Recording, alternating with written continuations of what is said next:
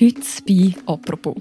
Wie überzeugt man mehr Menschen in der Schweiz, sich impfen zu lassen? Diese Frage hat auch der Bundesrat bei seinem Treffen am Mittwoch beschäftigt. Für einmal nicht in Bern, sondern in Luzern. Was da dabei herausgekommen ist und wie das Treffen mit der Stimmbevölkerung in diesen politisch doch ein angespannten Zeiten abgelaufen ist. Über das reden wir heute bei «Apropos». Mein Name ist Mirja Gabatuller und ich freue mich sehr, ist Raffaela Birrer, die Inlandchefin von Tamedia, bei mir im Studio. Hallo Raffaela. Hoi Mirja. Raffaela, wir nehmen den Podcast ja am Mittwochabend auf. Der Bundesrat der hat heute an seiner Pressekonferenz recht ein klares Ziel definiert. Wie viele Menschen müssen sich in seinen Augen impfen lassen, damit wir zum Beispiel einen Teil der Massnahmen aufheben ja, du formulierst es jetzt als recht ein klares Ziel. Da kommen wir vielleicht nachher drauf, inwiefern das wirklich recht klar ist. Aber er hat eine klare Zahl genannt. Und das ist schon sehr eindrücklich gesehen, weil die liegt bei rund einer Million Leuten. Rund eine Million Leute in allen möglichen Altersklassen müssten sich noch impfen lassen, damit man bei dem Ziel wäre, wo man möchte. Nämlich die über 65-Jährigen, die sollen eine Durchimpfungsquote von 93 Prozent haben. Und bei den 18- bis 65-Jährigen soll es bei 80 Prozent liegen. Aktuell haben wir über alle Altersgruppen hinweg ähm, eine Impfquote von 71 Prozent. Also das ist sehr ein hohes Ziel, kann mhm, man sagen. Das klingt sehr ehrgeizig. Du hast vorhin gesagt, es ist nicht ganz so klar, die Zahl. Wieso? Ja, das ist lustig. Das hat sich, äh, da kann ich vielleicht auch so ein bisschen über unsere Redaktionsinterna erzählen. Das hat sich im Verlauf des Tages ähm, immer mehr entwickelt. Also im, im äh, Kommuniqué schreibt der Bundesrat eigentlich sehr deutlich, dass, dass das Ziel sei, dass sich so und so viele Leute müssen impfen lassen damit die Massnahmen können aufgehoben werden mhm. Und wenn man dann an der Pressekonferenz den Bundesrat mit dieser Aussage im Kommuniqué konfrontiert hat, dann hat es schon ein bisschen anders gestimmt. Am Anfang hat Alain Berset auf Französisch das auch eigentlich mehr oder weniger so wiederholt, wie es im Kommuniqué gestanden ist. Und nachher dann auf entsprechende Fragen ist er immer mehr zurückgekrebst und hat ihm gesagt, ja, also das sei ja nicht wirklich ein Richtwert, das sei einfach, dass man jetzt einmal das wirklich benennt, wie viel müsste es sein, dass die Pandemie an einem ganz anderen Punkt wäre, einfach auch, um den Leuten so eine Orientierung zu geben. Aber faktisch, wenn man die Zahlen mal so in den Raum stellt, dann stehen sie im Raum. Und hast du eine Erklärung für das, wieso jetzt eben der Alain Berset vielleicht dann an der Pressekonferenz also ein bisschen zurückgekrebst ist oder auch vager geblieben ist wie im Kommuniqué? Also wir haben ja jetzt im Verlauf von dieser Pandemie, die jetzt 18 Monate dauert oder über 600 Tage, wie der Alain Berset heute betont hat, haben wir ja immer wieder gemerkt, dass die Pandemie einfach sehr unberechenbar ist. Also da kann sehr viel passieren. Es kann gerade eine vergleichsweise stabile Situation sein, was die Fallzahlen und Hospitalisierungen betrifft, aber das kann sich relativ schnell ändern. Und wenn man sich halt wirklich so auf ganz konkrete Zahlen festlegt, dann, dann ist das wie so in Stein gemeißelt und dann gilt es und dann entfaltet das Ganze eine andere Wirkung, als wenn man einfach sagt, ja, es, es ist eine ungefähre Größe, oder? Also und ich denke auch mit den entsprechenden Rückfragen hat dann der Bundesrat schon irgendwie gemerkt, okay, ähm, wenn man das auch medial und in der Öffentlichkeit so kommuniziert, dann, dann kann das schon nachher etwas auslösen, oder? Und darum hat er ja beispielsweise auch betont, also es sind so kleine Betonungen, aber nach heutigem Kenntnisstand ist so, ist so eine Begrifflichkeit. Mhm. und dann sollte die Impfrate eben so und so viel betragen, äh, damit dann die Massnahmen könnten aufgehoben werden. Mhm. Und was passiert, wenn man die Quote, die jetzt eben nicht so ganz eine fixe Quote ist, aber was passiert, wenn er das Ziel quasi nicht erreicht? Das ist ebenfalls sehr unklar. Und zwar hat er dann eben gleichzeitig bei dem Zurückrudern, sage ich mal, eben betont, auch die Hospitalisierungen sind nach wie vor sehr relevant, dass man, dass man diesen Wert äh, im Auge behaltet. Und also, was will man machen? Das ist sehr ein ambitioniertes Ziel. Ich nenne es jetzt halt gleich Ziel. Und wenn man das nicht erreicht, also man kann die Leute nicht zu der Impfung prügeln. Das geht ja nicht. Was man auch nicht kann, ist die Massnahmen einfach auf ewige Zeiten aufrechterhalten. Mhm. Mhm. Also vielleicht können wir mal darauf schauen, wie der Bundesrat denn das erreichen will, dass eine Million mehr Menschen sich gehen, impfen. Er hat ja schon Anfang Oktober die sogenannte Impfoffensive angekündigt und in die Vernehmlassung geschickt.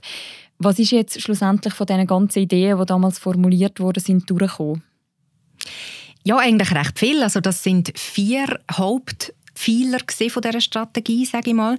Und eine davon hat es nicht überlebt, hat die Konsultation nicht überlebt. Äh, da kommen wir nachher sicher noch vertiefter drauf. Das, das sind die Gutscheine für Leute, mhm. die andere äh, animieren, um zu impfen.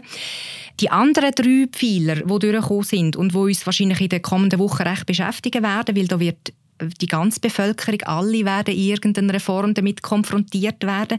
Es soll eine nationale Impfwoche geben, die findet vom 8. bis am 14. November statt. Und in dieser Woche, so wie man es Stand jetzt kann verstehen kann, soll es eine eigentliche Informationsoffensive geben. Also die Bevölkerung soll auf ganz viele verschiedene Arten und Weisen angegangen werden, von Behördenseite her. Und beispielsweise soll der Bundesrat dann auch an die Bevölkerung einen Brief schreiben, also um so ein bisschen wirklich äh, die Leute mehr committen, um, um sich impfen zu lassen. Dann sollen die Angebote von mobilen Impfstellen ausgebaut werden. Aktuell sind das 75 Impfbusse. Und vom Budget her, also so wie es der Bundesrat skizziert, wäre es möglich, maximal nachher 172 Impfbusse in der ganzen Schweiz umeinander zu schicken, damit die Leute sehr niederschwellig noch so ein Angebot nutzen können.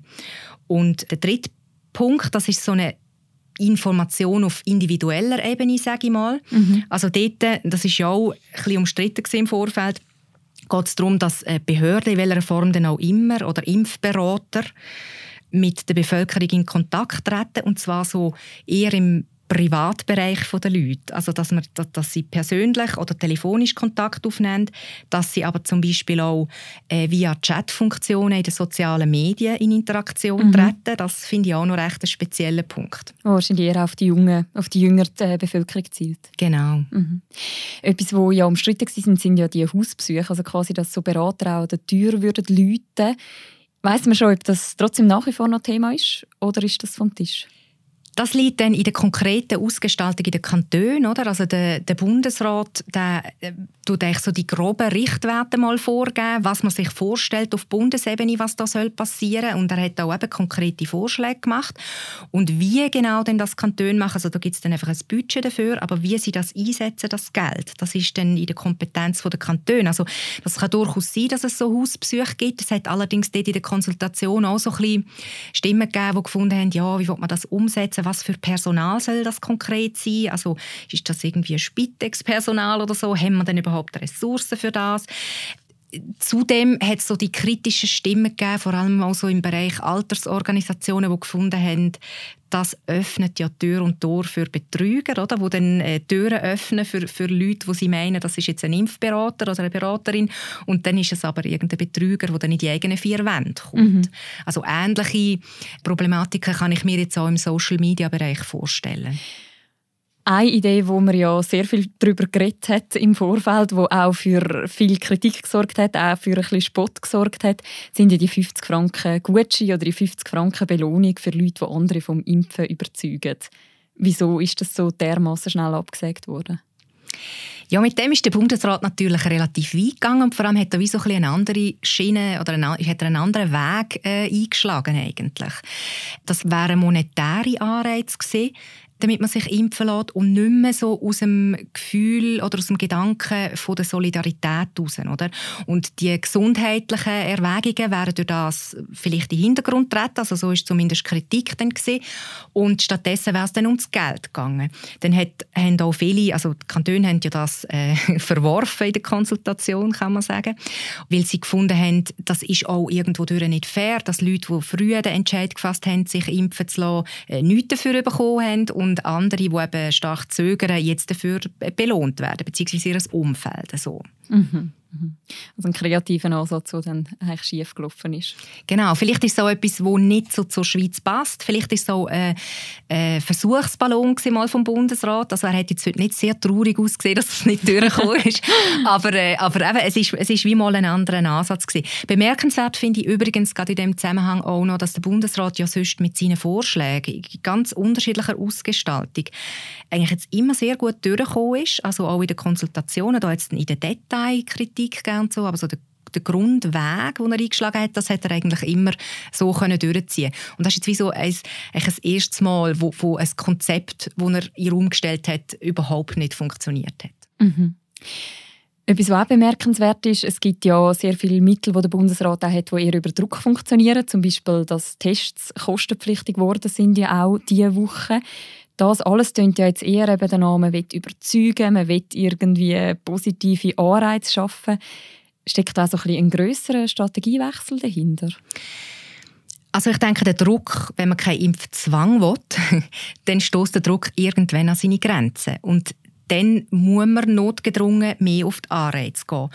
Und was natürlich schon wichtig ist, was sich auch in den letzten Wochen gerade so in der Diskussion nach der Sommerferien gezeigt hat, dort hat man ja gemerkt, dass, dass viele Personen mit Migrationshintergrund nachher in die Intensivstationen gekommen sind und dass dort sicher auch so ein Informationsrückstand, teilweise auch sprachlich bedingt und so, vorhanden war. Und dass man dort einfach mit mehr Information, gezielteren Informationen, auch in verschiedenen Sprachen beispielsweise, das soll es ja in dieser Impfwoche dann auch viel offensiver geben, dass man dort mal auf das das setzt jetzt, das, das ist sicher sinnvoll, oder? Vor dem mhm. Hintergrund, was man jetzt für Erfahrungen gemacht hat.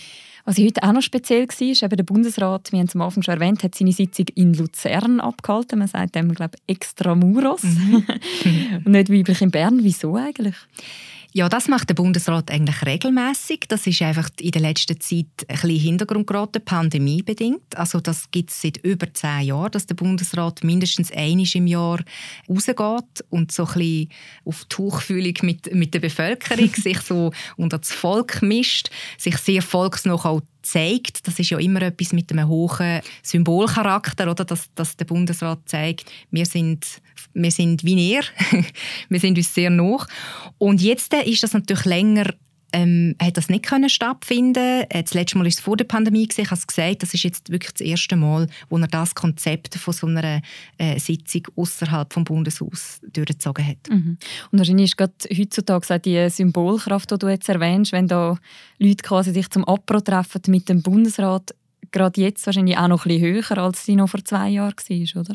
Genau, und ich würde sagen, auch innerhalb von der äh, Pandemie ist es ein sehr interessanter Zeitpunkt jetzt, weil die Stimmung gegenüber dem Bundesrat ist in letzter Zeit also hat sich wirklich hat so gedreht, kann man sagen. Es gibt so sehr äh, laute Gegnerschaft äh, von diesen Massnahmen, vor allem auch mit Einführung von der Zertifikatspflicht hat das noch recht zugenommen mit diesen wöchentlichen Demonstrationen. Das ist das, was ja die Schlagzeile in letzter Zeit so ein bisschen beherrscht hat. Der Bundesrat ist irgendwo weit entfernt von der Bevölkerung und dass er sich jetzt zu dem Zeitpunkt auch kurz vor der Abstimmung zum Covid-Gesetz, also das Referendum zum Covid-Gesetz, dass er sich da unter die Bevölkerung mischt, das hat schon eben Symbol gehalten. Mhm. Der Bundesrat Guy Parmelin hat vor dem Treffen auch gesagt, ihm geht es eben auch darum, quasi, dass er so ein die ruhigeren Stimmen auch hören können bei diesem Treffen. Also man höre sonst viel zu oft nur die lauten Stimmen. Ist das so ein, ein Eindruck, den du jetzt als Journalistin auch teilst? Den Eindruck teile ich. Ich glaube, das ist etwas sehr Menschliches, dass dort, wo es klopft und tätscht, dass man mehr auf das aufmerksam wird. Und das hat ja wirklich so eine neue Dimension angenommen, muss man sagen, mit diesen wöchentlichen Protesten, die es jetzt gegen die Regierung mittlerweile gibt. Das hat auch jetzt im Verlauf des Sommers und jetzt im Herbst immer mehr zugenommen. Da muss man sicher auch als medienschaffende Person oder die Medien grundsätzlich selbstkritisch sagen, dass auch in den Medien natürlich so kleinere Gruppen, wo, wo, wo lautstark sind, auch einen gewissen Widerhalt finden. Da muss man sich, also das machen wir auch in unseren intensiven Diskussionen, die wir immer haben, da muss man sich immer fragen, gerade bei so neuen Player, sage ich mal, wo, wo jetzt nicht wie etablierte ähm, Institutionen oder Verbände oder so agieren, muss man sich immer fragen, inwiefern stehen die wirklich typisch für eine Bewegung oder wie groß ist die Bewegung. Und das ist im Moment teilweise auch recht diffus, weil das so viele Gruppen sind, wo sich, wo sich da zusammenfinden. Aber sicher ist es so, dass die im Moment sehr viel Beachtung erfahren und die Frage ist, ob es tatsächlich so ein grosser Teil der Bevölkerung ist. Also bei der letzten Abstimmung zum Covid-Gesetz im Juni hat man können sehen, es ist Minderheit, also die Mehrheit stützt den Kurs. Jetzt wird interessant sein zu sehen, wie die Zahl aktuell aussieht. Es hat ja bei dem Treffen vom Bundesrat mit der Stimmbevölkerung auch Demonstranten gegeben, die dann eben demonstriert haben. Ist das doch schon eine Art so ein Vorzeichen auf das, was der Bundesrat jetzt noch erwartet bis zu der Abstimmung über das Covid-Gesetz? Ja, mutmaßlich schon. Also es ist ja interessant, dass sich dort in Luzern heute im Kleinen eigentlich gezeigt hat, was die Gesellschaft im Grossen bewegt, oder? Also wir haben auch Reporter vor Ort gehabt, wo, gesagt haben, es hat viele Leute gehabt, wo im Bundesrat danken haben. Also wirklich gesagt haben, ich möchte Ihnen unbedingt mal grossen Dank aussprechen für was Sie für unser Land leisten, schon seit sehr langer Zeit. Und gleichzeitig draussen die Gruppe von, von Demonstranten, wo, wo irgendwie von ähm, Diktatur geredet haben und so. Also das war im Verhältnis etwa 200 zu 50 gewesen. Das ist auch noch interessant. Oder vielleicht ist das schon ein bisschen so eine, eine Vorbote. Aber grundsätzlich eben, wird das etwas sein, die Diskussion wird in den kommenden Wochen noch zunehmen, weil je näher wir zu dem Abstimmungssonntag kommen, desto kässiger wird die Debatte noch werden. Mhm. Und über diese Debatte werden wir dann sicher auch mal noch bei uns im Podcast apropos reden. Aber das war es für heute. Danke vielmals, Raffaella, für das Gespräch. Danke dir vielmals, Mirja. Die nächste Folge von unserem Podcast, vom Podcast «Apropos», die gibt es morgen wieder. Bis dann, macht's gut. Ciao miteinander.